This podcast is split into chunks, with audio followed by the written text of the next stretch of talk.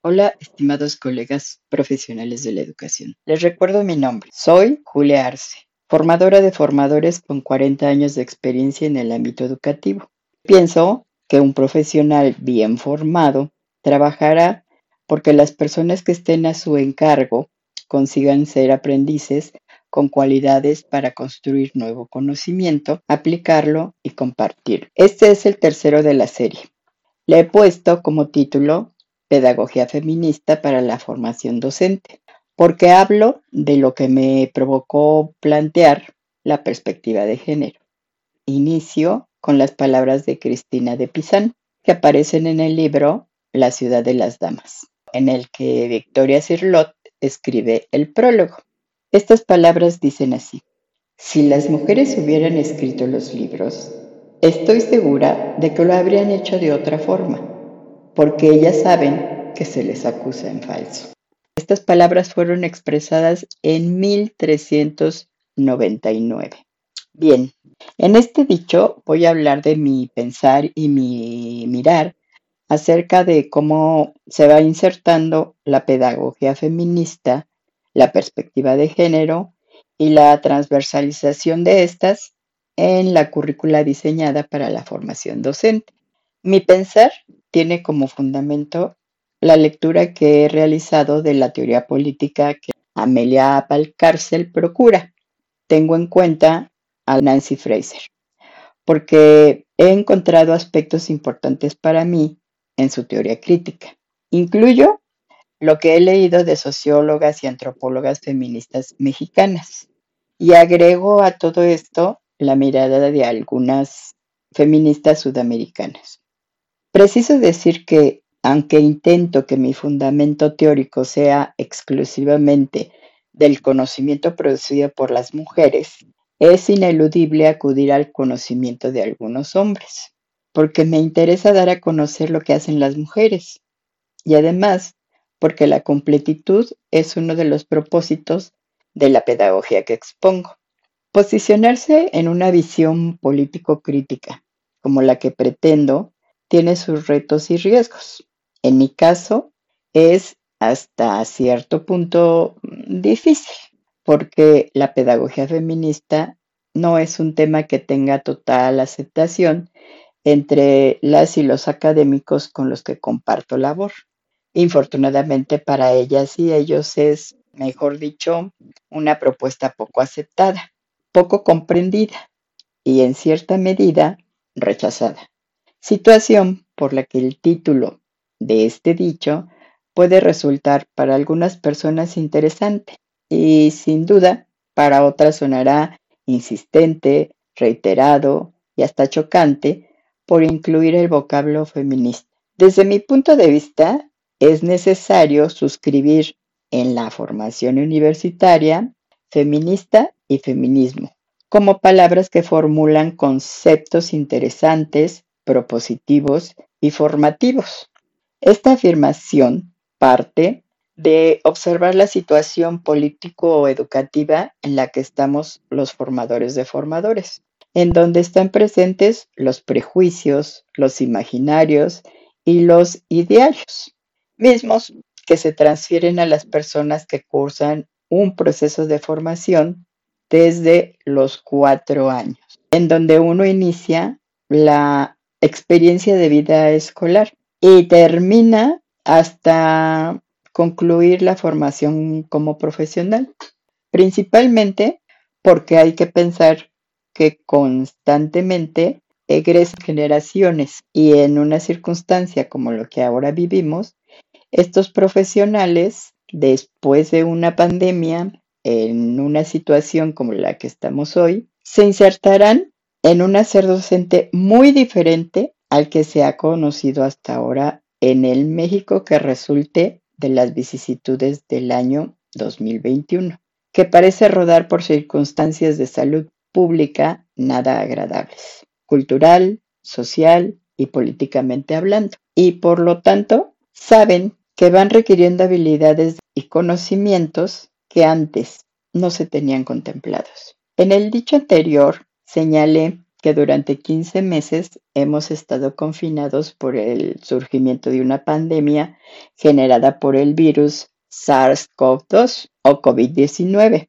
Ahora nos amenazan las variantes alfa, beta, gamma, epsilon y delta. Todavía faltan las que resulten de este virus y como no se tiene el total conocimiento de su peligrosidad, al parecer las cosas se pueden complicar.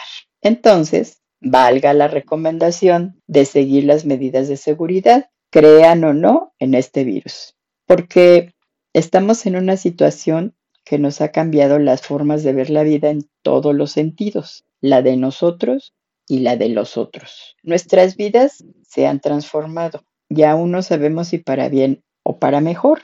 Alrededor de nosotros las cosas han cambiado. Para los que trabajamos en educación el giro fue de 180 grados. La creencia nos llevó a pensar que el cambio se daría durante un corto periodo. El virus nos mostró y nos sigue mostrando las falacias de nuestro pensar. Quienes tenemos que estar al tanto de los cambios sociopolíticos perceptibles o no, porque nos dedicamos a la formación docente, nos dimos cuenta de algunas cosas, de otras ni nos enteramos. Y muchos cambios se han dado en el terreno político educativo, porque la mayoría de nosotros seguimos educándonos en el espacio virtual, con maestros, maestras y sin ellas. Las mujeres feministas o no siguen brindando información y formación en los espacios virtuales, particularmente en las redes sociales. Que no se quiera ver o aceptar, ese es otro asunto. Entre las acciones y cambios políticos que se dieron durante este periodo de confinamiento está sin duda un fenómeno que se hizo presente y por esta presencia nos pudimos percatar de que significó o significa un movimiento sociopolítico y cultural importante, porque se provocó un movimiento social a favor y en contra, porque en él participaron un número importante de mujeres jóvenes, adultas y mayores que se definen a sí mismas como activistas o feministas, mujeres que han tenido y siguen teniendo una participación importante en los senados de cada estado de la República ya que al tener una agenda definida, trabajan constantemente por vindicar y reivindicar la dignidad y los derechos de las mujeres. Estas mujeres siguen objetivos precisos, como exigir justicia para sus hijas desaparecidas o asesinadas, ser dueñas de nuestros cuerpos y poder decidir sobre ellos, erradicar la violencia contra las mujeres y otros tantos objetivos que pretenden conseguir una buena calidad de vida para nuestra sociedad. El activismo de las mujeres es sin duda una forma de hacer política, dice Marta Lamas. Claro, si se tiene muy bien comprendido qué es y a qué se le debe llamar política. Así es, con esta forma de hacer política, las mujeres feministas se han visto expuestas de diferentes formas y en diferentes medios de comunicación. En estos espacios las han mostrado y ellas mismas se han manifestado. Como dije antes, lo han hecho en un sitio en particular, en las redes sociales. En estas mismas redes, al ser tan atacadas, la mayoría de los grupos y colectivos feministas optaron por mantener su expresión y movimiento en marcha a través de ellas. Específicamente, yo voy a hablar de Facebook. Tal vez porque Facebook tiene posibilidades tecnológicas, quizá por su alcance social o por ser el espacio en donde se les ha hecho notar con mayor insistencia. Aunque últimamente esta red social se ha mostrado con rasgos inquisidores. Sin embargo, ellas han tomado lo mejor de esta opción y han conseguido informar e integrar a más personas interesadas en sus propuestas de cambio social. Pero, ¿cuáles son las propuestas de los colectivos feministas? Hablemos de ello. Pues a pesar de que el feminismo como movimiento y acción política tiene una larga trayectoria, pocas personas saben que el feminismo lucha porque se respete la dignidad de las personas, lo inalienable de sus derechos y la igualdad de la diferencia. Así es, el feminismo lucha porque en la pluralidad tengamos derechos humanos iguales porque somos diferentes. Esto es uno de los propósitos principales del movimiento sociopolítico realizado por las mujeres para conmemorar el 8M, 8 de marzo, Día de la Mujer, que en 2020 se, se manifestó en las calles de manera presencial y en 2021 de forma virtual en todas las redes. Pero como dije antes, mi interés es la red social Facebook. Este es el horizonte político que ellas formulan para hacer visible lo que significa ser mujer en una sociedad machista y misógina, haciendo palpable que las percepciones son diferentes cuando las mismas cosas que ellas hacen las hacen los hombres. Exponer la cantidad de prejuicios que surgen en torno de las manifestaciones de las mujeres significa hacer patente las violencias que resisten en cada espacio que ocupan o en el que pretenden tener presencia. A los hombres no les cueste ningún trabajo. Y aquí me incluyo. A las mujeres a veces parece que nos tiene que costar el doble.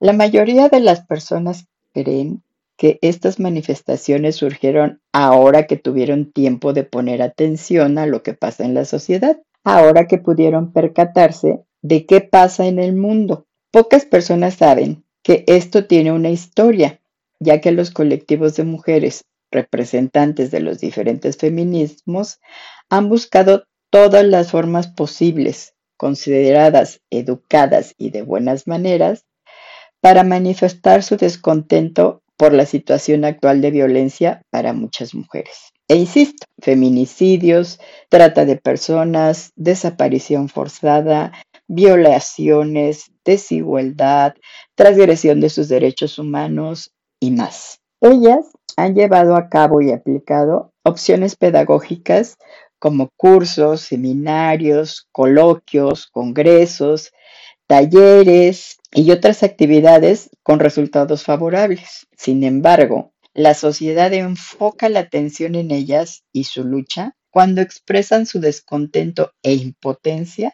de una forma completamente diferente a la que se espera porque cuando ellas gritan y rompen por no ser escuchadas, con acciones que a los hombres se les permiten cuestionarlos, cuando ellas hacen presencia con expresiones que hombres y mujeres machistas y misóginos consideran no propias de mujeres educadas o decentes, explota el asunto, porque ellas se salen de lo dogmático determinado de lo que tiene que ser o representar una mujer dulce, tierna, cuidadora y abnegada.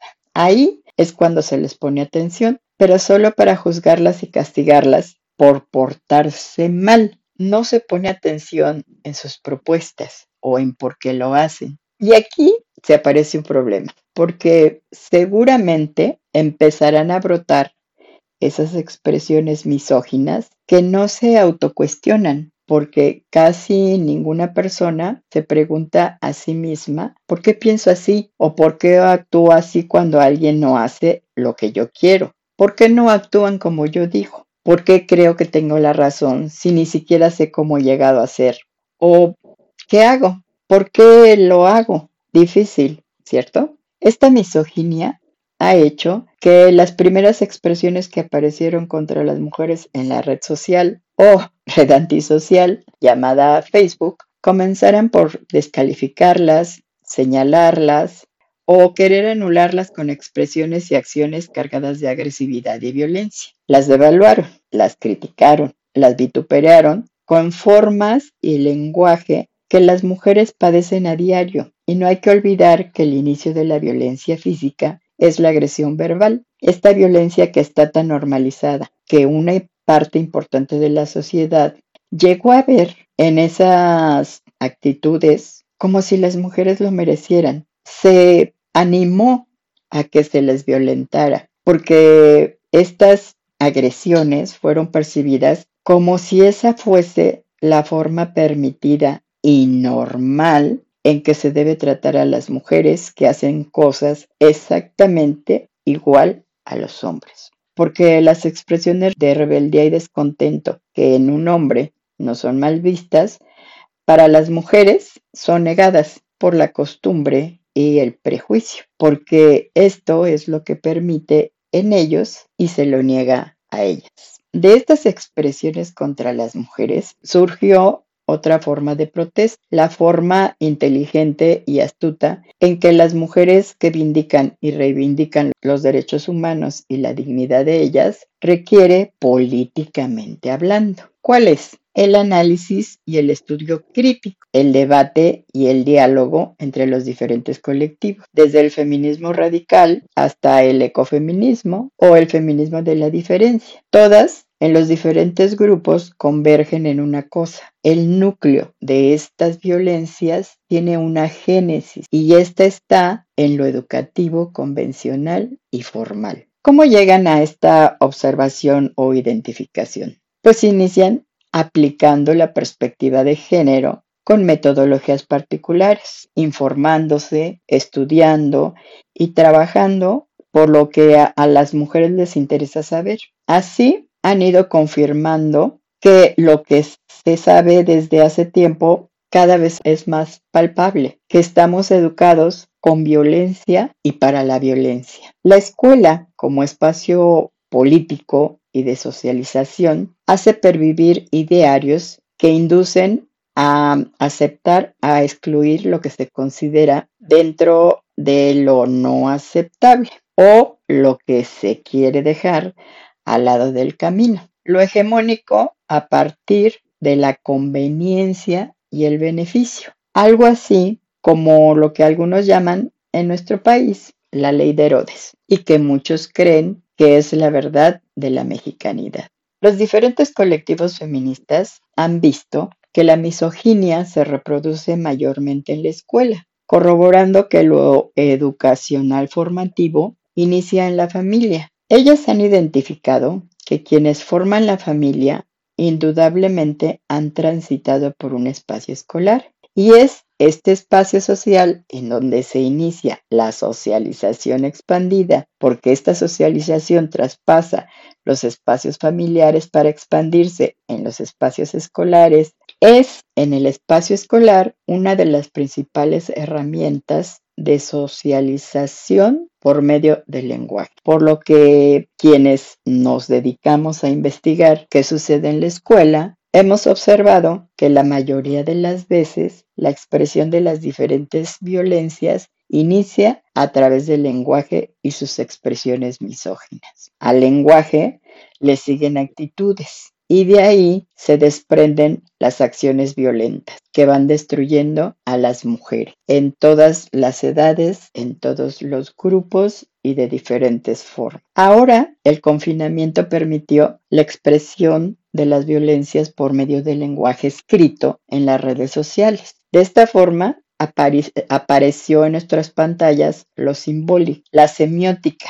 que se expresa a través del significado y significante, de una forma muy particular, el meme. Esta expresión gráfica como imagen que expresa de manera velada lo que no es considerado políticamente correcto. El meme como expresión visual que en la virtualidad tiene un gran espacio de difusión y se comparte de forma virulenta, al igual que el COVID-19, directamente en Facebook y en otros espacios. Pero recuerdo, en este, en este dicho estoy hablando de Facebook. Espacio que por su versatilidad no se considera de importancia, porque así como se violenta a las mujeres en la casa, en la escuela y en la calle, en la red social se dice que únicamente es violentada la que se siente agredida, porque el poder que da el estar detrás de una pantalla es un privilegio que la misoginia aprovecha para hacer pervivir todas esas diferentes violencias. Como integrante de colectivos feministas, he identificado,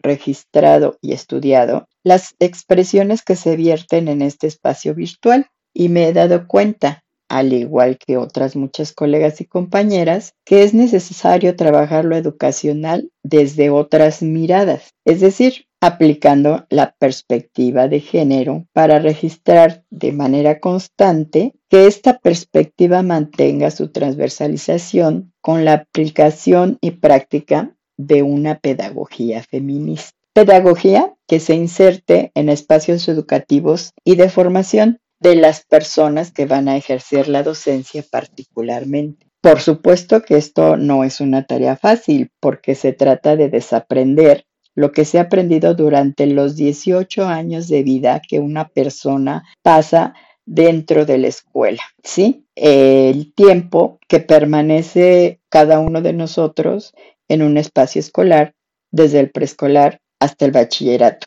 Y a esto hay que agregar los 20 o 21 años de formación, de experiencia en la familia. Si juntamos escuela y familia, tendríamos mucha tela de donde cortar. Por eso resulta cosa nada fácil, porque no está permitido aún hoy, en pleno siglo XXI, para las mujeres cuestionar las políticas escolares, muchísimo menos las familiares, más cuando estas políticas las impone el patriarcado. Y de esto se trata, precisamente de fisurar la hegemonía para generar un pensar crítico y divergente, tanto infantil como juvenil, para que pueda percibirse lo político, social y cultural desde otra perspectiva, la de género, o, dicho de otro modo, desde la libertad, entendida como un derecho humano de las mujeres y los hombres que nos puede llevar a entendernos y comprendernos mejor. Como vengo diciendo, la pedagogía de la que hablo tiene como base la agenda feminista, cuyo interés principal es el respeto a la dignidad de las mujeres.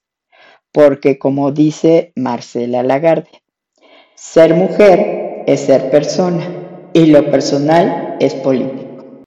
Y es necesario aplicar esto como un círculo virtuoso en donde el crecimiento cívico se da para todos. Razón por la que se presenta como exigencia un modo de enseñar que consiga erradicar en la medida de lo posible lo misógino patriarcal de lo educacional que somete a las mujeres que mantiene hasta ahora en la sociedad lo androcéntrico, patriarcal y heteronormativo como privilegio de lo masculino, lo que se ha considerado saber y parecer válido, único y verdadero que puede señalar, demeritar o anular el ser y hacer de las mujeres. Es necesario que eduquemos con perspectiva de género y feminismo. La pedagogía feminista tiene presente que infortunadamente el privilegio masculino permea el ideario de muchas mujeres, lo que ha provocado un ataque sistemático y violento hacia las feministas y otras mujeres que resisten estas violencias. Tal es la, la descalificación que un grupo de hombres que considera el saber de las mujeres como neófito y de poco valor ha hecho circular en Facebook que el feminismo y por lo tanto la perspectiva de género han sido creadas por los hombres, intentando quitar legitimidad y reconocimiento a la sapiencia de las mujeres. Motivo por el que hago aquí un recorrido a vuelo de pájaro de la historia del feminismo, que es en este caso la médula de la pedagogía feminista y que además muestra a los hombres empañados en descalificar el conocimiento femenino y su historicidad, que el conocimiento se hace en completitud. Por tal, me planteo unas preguntas. ¿Es la pedagogía feminista una opción educativo-formativa pertinente para debatir los privilegios masculinos que descalifican, vulneran y anulan el saber de las mujeres haciendo pervivir la violencia hacia ellas, cómo formular o proponer lo pedagógico feminista sin que se perciba como la búsqueda de privilegios o el deseo de imposición, cómo expone la práctica educativa y su metodología, la pedagogía feminista, para que se pueda conseguir una perspectiva diferente de lo social en donde aparezca y se procure la dignidad de la persona. La respuesta a estas preguntas me gustaría dejarla en ustedes. Hay que tener presente que desde hace cuatro siglos comenzó el movimiento político de las mujeres que se identificaron como feministas. un movimiento y acción que ha transitado históricamente y en paralelo en sentido epistémico, teleológico y axiológico en relación con los hombres, que ha conseguido teorizarse en diferentes disciplinas de estudio y que sin embargo ha sido devaluado y anulado por ellos. El feminismo ha encaminado la enseñanza y el aprendizaje para otras mujeres que luchan por sus derechos humanos, políticos, sociales y culturales, lo que es, por antonomasia, la construcción de una genealogía pedagógica que se ha visualizado en su sistematización y metodología, tanto así que ha llegado a establecer a nivel universitario posgrados que hoy día se ocupan de estudios feministas y de género, en los que se da cuenta del caudal de conocimiento construido por las mujeres en diferentes épocas, creando una historicidad, una historia y una epistemología del mismo. Esto lleva el tener en cuenta que, aunque mujeres y hombres están insertos en trayectos formativos de 15, 20 años o más de formación convencional, existen individuos que se definen como sujetos epistémicos divergentes de la pedagogía misógina, patriarcal, androcéntrica, occidentalizada y heteronormativa que ha tenido a las mujeres subsumidas a la visión paternalista masculina rusoniana, que les ha quitado la prerrogativa de percibirse como individuos políticos y sujetos de derechos humanos. En cierto sentido, cuando se habla de pedagogía, aparecen imaginarios perennes y antes, como, ahora, parecería que los hombres que insisten en que el feminismo fue iniciado por otros hombres tienen razón, porque se tiene normalizado que la razón siempre la tienen ellos. Dice Amelia Valcárcel, si existe una línea política más o menos propia, hay una opción de poder y las relaciones de las mujeres con la idea de poder no puede decirse que sean fáciles. En este caso, Considero que la insistencia de algunos de estos hombres parte de la misoginia que, como se dice coloquialmente, tienen grabada en el ideario a fuego, que no les permite reconocer la capacidad, la intelectualidad, la creatividad, el estudio, el pensamiento crítico y demás que han trabajado y realizado las mujeres. Además, porque al parecer existe una negación o falta de visión que les impide reconocer el trabajo de investigación que realizan ellas y que les es difícil aceptar. Porque también les es difícil aceptar que no han estudiado la historia de la humanidad que contiene tanto a mujeres como a hombres, para poder comprender que su decir estaría sustentado con una visión de completitud, porque no se puede negar que la historia que ellos conocen la que ha sido escrita por los hombres y en la visión masculina de la historia no aparecen las mujeres. Entonces, comencemos a hablar de una nociología de la pedagogía feminista. En la historia de la humanidad existe una parte oculta, parte que significa un poco más de la mitad de la humanidad, mitad que no aparece en hechos y acontecimientos importantes para reconocer que son las mujeres hacedoras de conocimiento, que son eh, actoras en la historia que también han hecho pedagogía. Sí, esa parte oculta son las mujeres.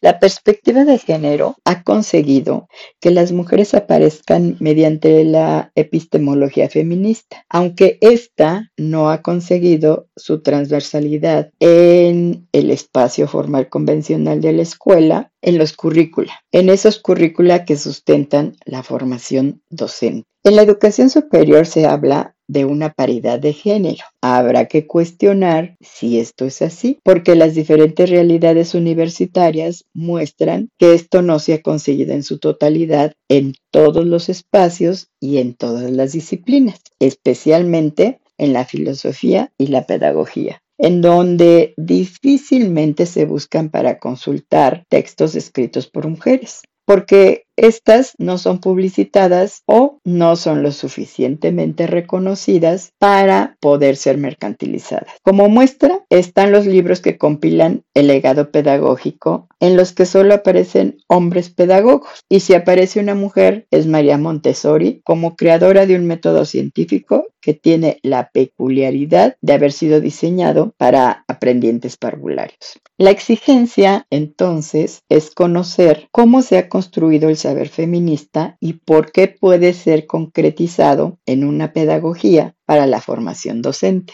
porque igual que la pedagogía patriarcal, la pedagogía feminista tiene un origen tan antiguo como el de los hombres. Por tal, aquí me concentro en lo que se puede visualizar de manera sintetizada desde el siglo XV, dada la concreción que tengo que tener en este dicho. La historia y el conocimiento construido por las mujeres nos hace saber que desde el siglo XV existió una mujer que se ocupó de asuntos de mujeres. A decir de Victoria Cirlot, en el año 1401, circula un libro escrito por una mujer, La ciudad de las damas, que se adjudica a Cristina de Pizan. Para Cirlot es la primera vez que una mujer se levanta en contra de la tradición masculina para crear una conciencia de género. En el texto de Pizan dialoga con los hombres de su época, en lo escrito, en los textos que ella lee, y este diálogo se entabla al encontrar una obra escrita en latín, que es para ella violentamente misógina, porque habla del respeto hacia las mujeres y lo escrito las vitupera haciendo mofa de ellas.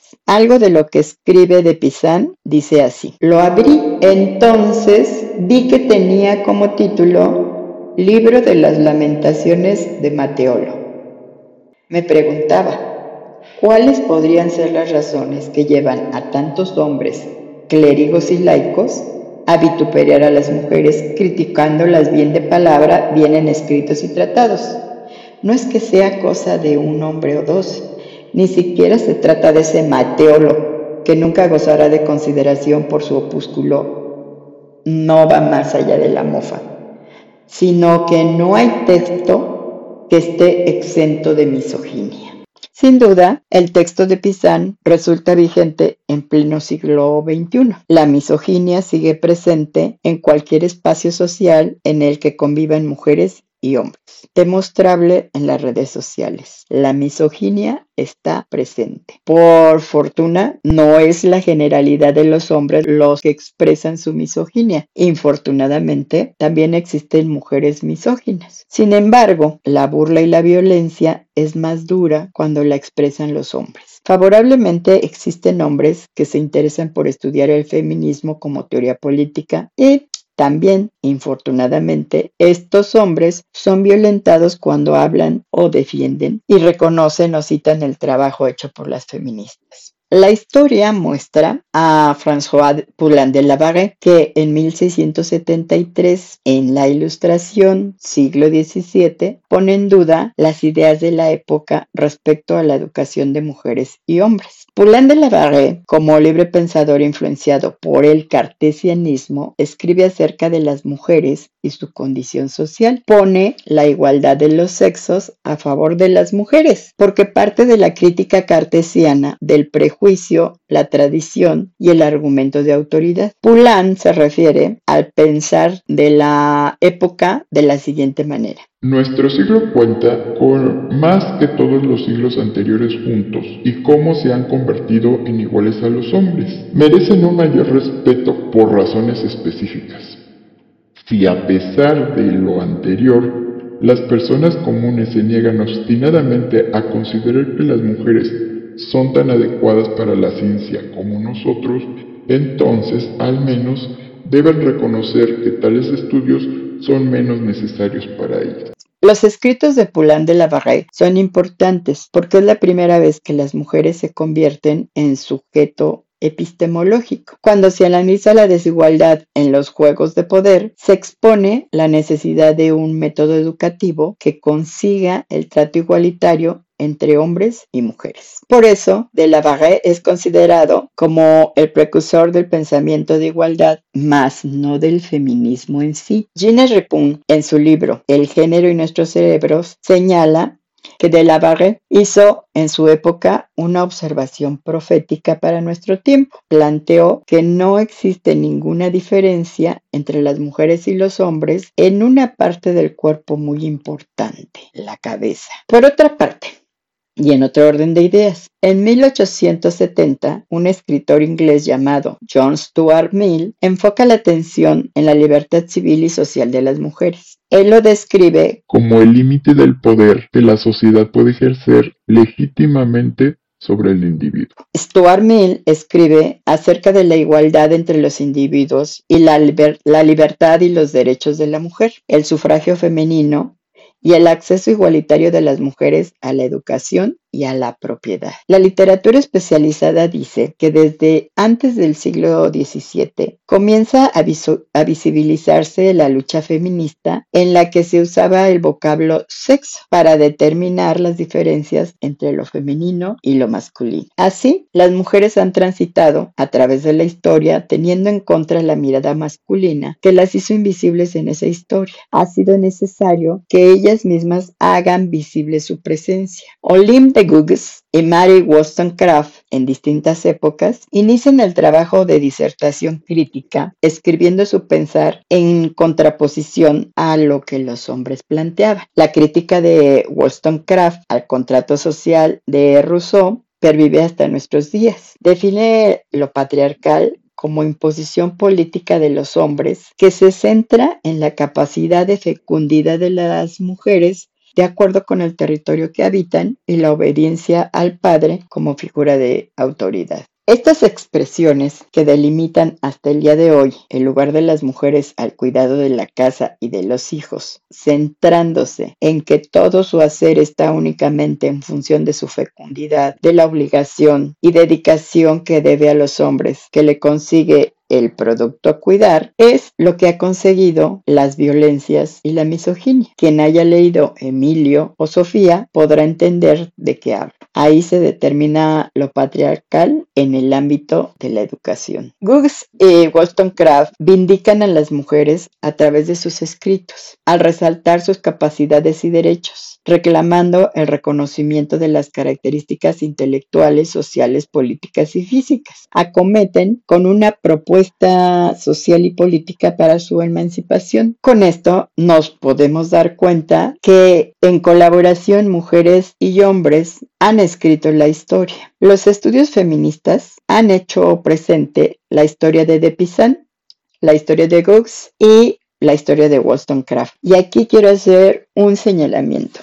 Mary Wollstonecraft fue maestra y escritora en 1792 y a nivel legal pide que se eliminen los privilegios de los hombres y que el Estado determine un sistema nacional de enseñanza primaria gratuita y universal para ambos sexos, educación igualitaria. Como podemos ver, las mujeres defienden los derechos humanos en completitud para que estemos en igualdad de circunstancias. Wollstonecraft ve las ideas de Rousseau deplorables y empobrecedoras. Por tal, su crítica se dirige a la educación y dice, Rousseau les ha proporcionado una excusa verosímil que solo se podría haber ocurrido a un hombre cuya imaginación ha corrido libre y pule las impresiones producidas por unos sentidos exquisitos que ciertamente tendrían un pretexto para rendirse al apetito natural sin violar una especie de modestia romántica que satisface el orgullo y el libertinaje del hombre. Infortunadamente, la voz de esta mujer fue silenciada por la prevalencia de la visión rusoniana. La historia nos dice que las mujeres, su educación y los conceptos que les atañen se van construyendo y deconstruyendo para volver a reconstruirse con base en la época, la política, la cultura y el conocimiento. Sin embargo, algunas cosas parecen no cambiar. Palabras como mujer, mujeres, sexo femenino y género se han considerado conceptos inamovibles durante mucho tiempo, dado que han sido determinados por los hombres.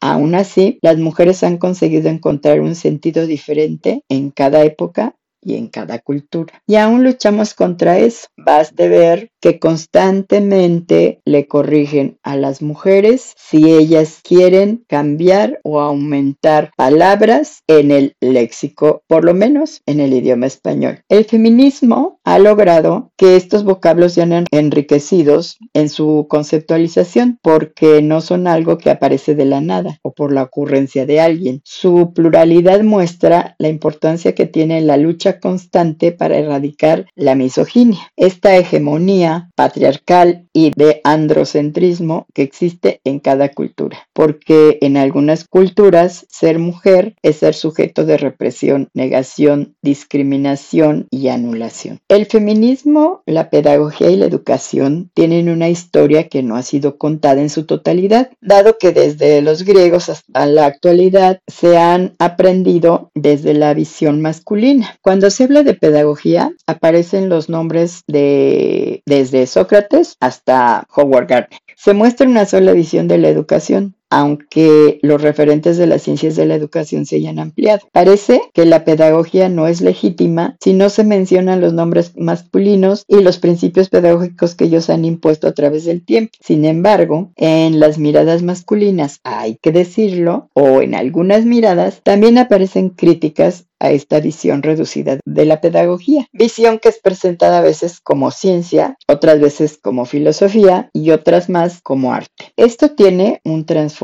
importante, que la paridad de género en lo pedagógico pocas veces es analizada con justicia, si se piensa que la justicia corresponde a los sujetos. En pedagogía, la atención se centra en lo que se enseña, en los contenidos conceptuales, procedimentales y actitudinales, legitimados por la mirada masculina en función de los privilegios de unos y la negación de los derechos de otras o dicho de otro modo, de la interpretación de esos derechos y a quién corresponde. Dice Nancy Fraser. Al reconocimiento cultural legal no se le aplica la justicia. Los sujetos se vinculan por obligación como ciudadanos de un Estado.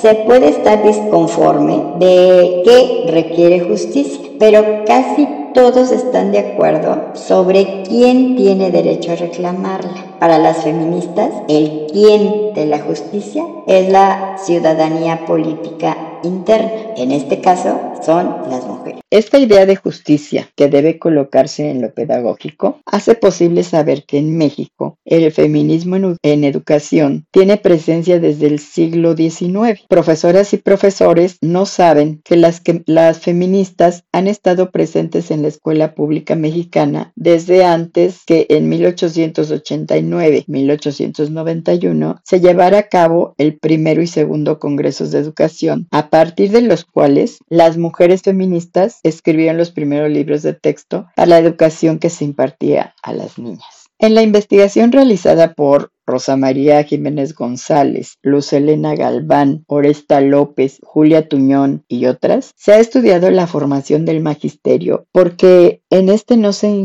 no se incluye la historia de las pedagogas. Existen imaginarios no adecuados de lo que el feminismo ha hecho por la escuela pública mexicana. Por ejemplo, no llegar a comprender que el género como construcción social conlleva estudiar el feminismo como teoría política. Por tal, los conceptos, palabras y significados sociopolíticamente importantes van perdiendo sentido en las aulas. Rosa María González Jiménez en su libro Las maestras en México, recuento de una historia, dice que la historia de la educación de nuestro país ha omitido a las mujeres profesoras en espacios de poder. ¿Por qué la historia y el trabajo pedagógico de las maestras feministas no es conocido? ¿Por qué no es conocida la pedagogía que han construido y aplicado profesoras que iniciaron planes y programas de estudio en el siglo XIX en México. Investigadoras mexicanas como Marcela Lagarde y de los Ríos y Marta Lamas definen el género como una categoría de análisis que al parecer se ha ido diluyendo por falta de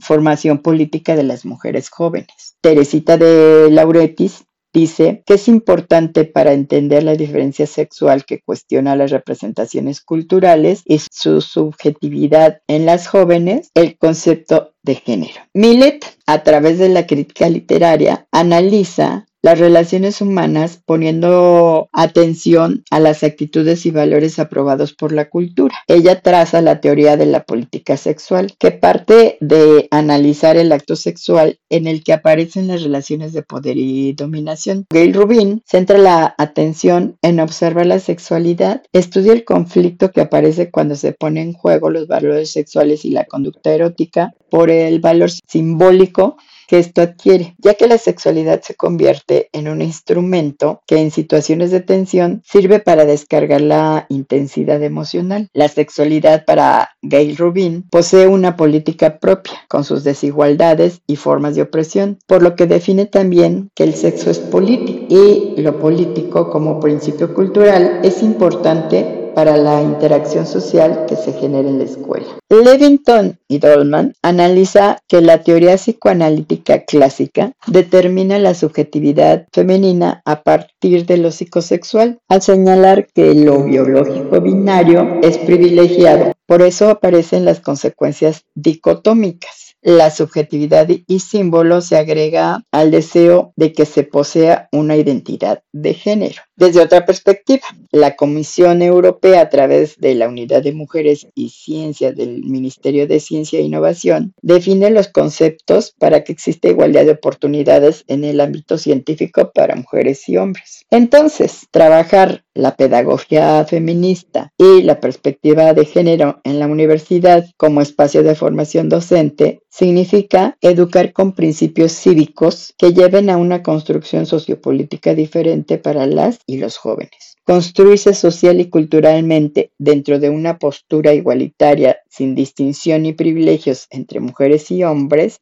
implica una visión cívica que puede ser de dimensiones importantes. Por eso propongo que se estudie con y a través de la pedagogía feminista, porque esto significa diseñar métodos y metodologías que surgen de analizar lo que sucede en el espacio escolar al tener en cuenta a las mujeres como sujetos políticos y de derechos en una constante dialógica, desde lo antropológico, lo social lo filosófico. Lo hegemónico patriarcal androcéntrico banaliza este conocimiento al querer determinar el género como la única definición identitaria que ahora se dice se ha pluralizado. De todo lo anterior, o mejor dicho, con todo lo anterior, la mirada se extiende al fundamento político del currículo, puesto que es relevante para comprender por qué se habla de sexo como política o por qué se habla de políticas sexual, porque se habla de carga simbólica y subjetiva que determinan en lo político la identidad. Como se sabe, el currículum oculto pone atención en lo más importante desde el análisis del urgente, iniciando con el fundamento académico. Lo pedagógico feminista tiene en cuenta y se apoya en una de las primeras conclusiones de Comenio, escritas en la didáctica magna. Lo principal es el aprendiente, en torno a quién debe girar cada aspecto de la organización y gestión del conocimiento. Se sabe que Comenio elabora en su didáctica un concepto que toma en cuenta el lugar en el que se enseña. Para él, la palabra escuela en griego se expresa por una voz que significa que desde su entender debe ser un lugar en donde se requieren tres cosas, instrumentos, operarios y métodos. Para Comenio, humanidad es la naturaleza humana con sus tres operaciones. Sapere, que es pensar, agere, que es obrar, y loki, hablar. Para Comenio, estas tres operaciones conforman la voz sal, que significa con sabiduría pensar, con honestidad actuar y hablar con propiedad.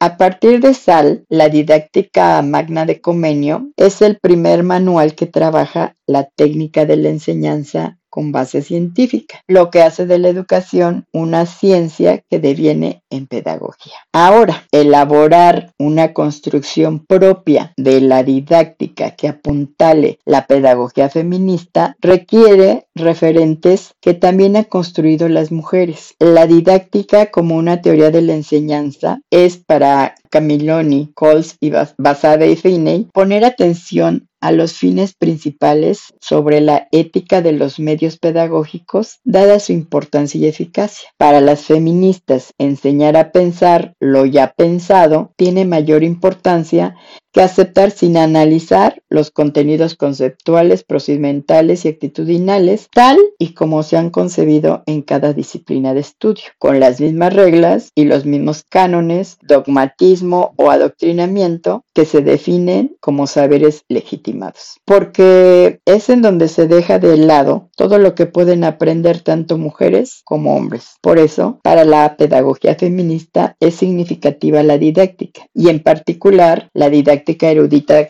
que Camilloni define como la que tiene como base el conocimiento con fundamento. Para esto es importante tener en cuenta cómo se diseñan los currícula, dado que ahora se dice que estos ya incluyen la transversalización de género y por lo tanto ya contienen los principios que aquí formulamos. Se dice que la escuela se ha democratizado porque los organismos internacionales han puesto las reglas para la cobertura y la inclusión, pero en la escuela y sus realidades políticas y sociales y culturales, la democracia solo aparece cuando se habla de integración y cobertura, porque se deja de lado que no todos aprenden de la misma forma y con los mismos materiales. Por lo tanto, el estudio, diseño y aplicación didáctica tiene diferencias en su construcción. Con esto quiero decir que mi propuesta se encamina a mantener las teorías filosóficas antropológicas, sociológicas y psicológicas que han realizado las mujeres en relación de igualdad con las teorías masculinas de enseñanza. Para la pedagogía feminista, continente de la didáctica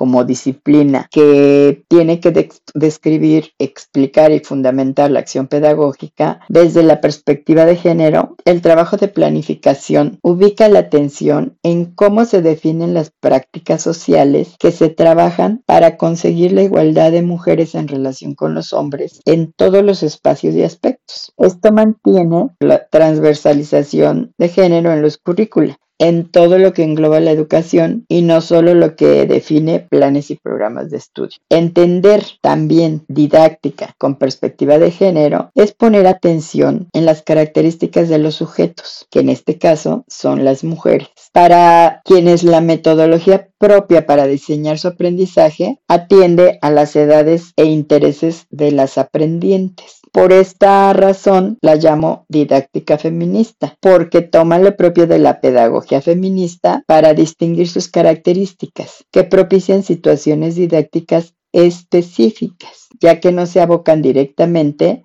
a los contenidos disciplinarios de estudio que tienen un enfoque masculino, sino que busca practicar a profundidad los descriptores del logro, que hoy día se llaman aprendizajes esperados. Desde mi punto de vista, centran la atención en atender la capacidad y aptitud del alumnado en general para procurar actitudes que ayuden a erradicar la violencia y el sexismo, contenidos que en planes y programas son difíciles de distinguir y que trabajan para generar igualdad y equidad. El empoderamiento académico de las mujeres en todos los ámbitos, con el reconocimiento de sus derechos jurídicos y civiles en el ejercicio de su libertad, libertad sociopolítica y cultural desde el inicio de la educación formal puede llevar a conseguir una mirada diferente de lo que debe ser la democratización en la educación. A partir de este conocimiento como teoría política me lleva a ubicar propuestas eficaces para la urgencia social que significa el derecho humano de las mujeres a vivir una vida sin violencias, al reconocimiento intelectual y académico y a la participación política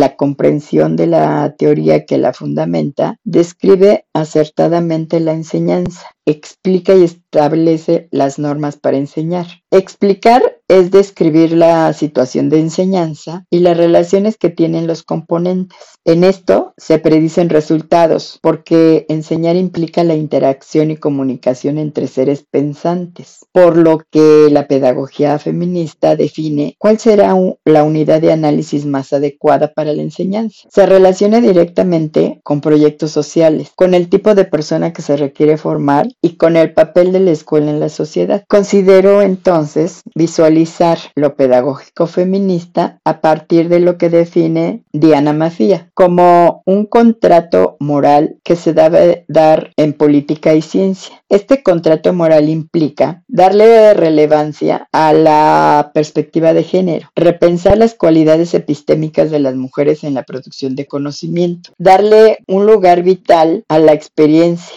recuperar la autoridad epistémica de las mujeres, priorizar su derecho a participar en la determinación político-científica para aparecer en la producción de saberes, en los procesos de evaluación y en la distribución de sus beneficios. David Neal dice que lo esencial está en la necesidad individual de emancipación para encontrar la libre expresión de los talentos como el fundamento de la emancipación humana. La libertad para pensar por propia cuenta, porque la obediencia es la muerte. Cada instante en la que el hombre se somete a una voluntad extraña es un instante arrancado a su propia vida. Esto lo dicen Schulman y Bianchi, porque ellos muestran las ideas de Emma Goldman. Las mujeres han hecho una revolución para conseguir sus derechos éticos, políticos y sociales, por lo que no puede darse una verdadera emancipación mientras subsista el predominio de un individuo sobre otro, o menos real será mientras un sexo domine sobre el otro. La mujer tiene derecho a la personalidad porque sus necesidades y aspiraciones son de importancia vital. Hay que dar el primer paso. Hablar de la dinámica política que existe en la educación conlleva apropiarse del concepto de política que Marta Lamas toma de Chantal Mouffe, como práctica que pretende establecer un orden y organizar la coexistencia humana. Donde existe una relación de poder, hay una relación política que puede potenciarse o interrumpirse. Y dice Lamas, la idea de igualdad de lo que verdaderamente cuesta se subestima. Mientras que la diferencia en la vida humana se produce sola.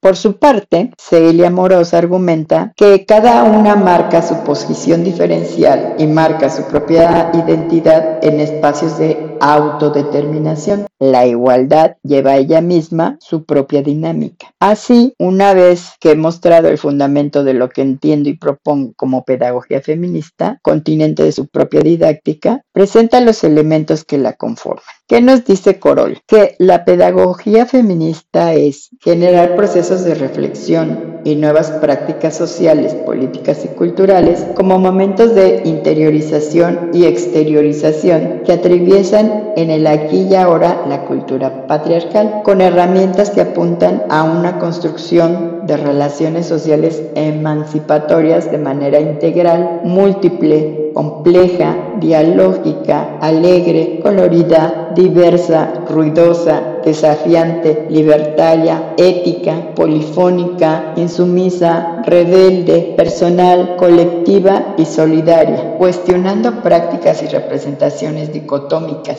rescatando el vínculo que se establece entre el paradigma educativo y el feminismo. Esto es decidir sobre nuestros cuerpos, es decidir nuestros sueños, es luchar por la libertad, por la diversidad y por la autonomía, ser cuerpos y subjetividades en rebeldía. Feminista y feminismo.